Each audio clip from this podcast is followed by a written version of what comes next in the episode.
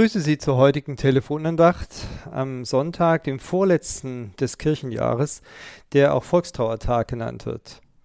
Wir hören wie immer auf den Wochenspruch und er steht in 2. Korinther 5, Vers 10. Dort schreibt Paulus, wir müssen alle offenbar werden vor dem Richterstuhl Christi. Der berühmte Dichter der Nachkriegszeit, Wolfgang Borchert, schrieb einmal, wir sind eine Generation ohne Glück, ohne Heimat und ohne Abschied. Denn wir haben nichts, zu dem wir heimkehren könnten. Und wir haben keinen, bei dem unser Herz aufgehoben wäre.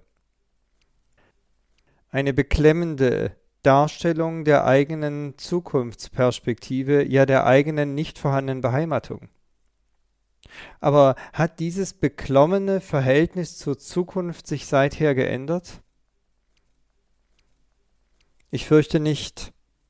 Wir Menschen heute sprechen lediglich etwas verschlüsselter und nicht mehr ganz so direkt darüber. Aber dieser leere Fleck im Leben ist geblieben.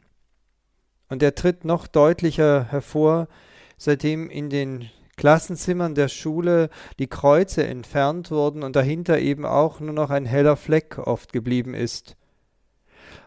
Die Kreuze wurden entfernt und damit wurde der Richter verdrängt. Ja, so meine ich es auch. Es ist zutiefst trostvoll, dass Jesus, der Gekreuzigte, unser Richter ist.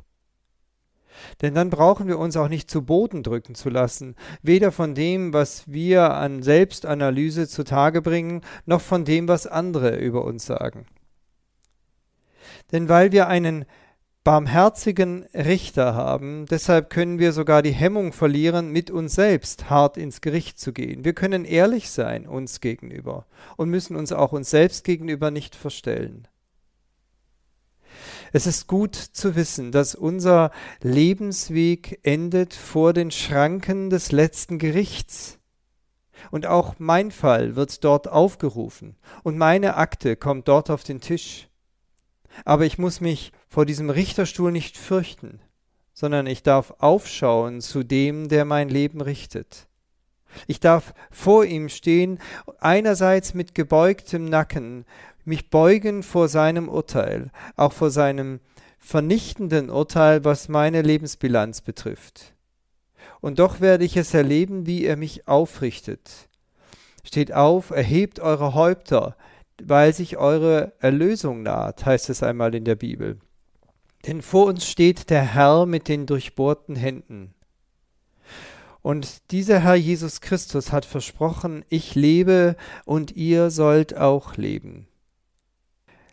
Dieser Herr ist es, dem wir unser Leben anvertrauen können.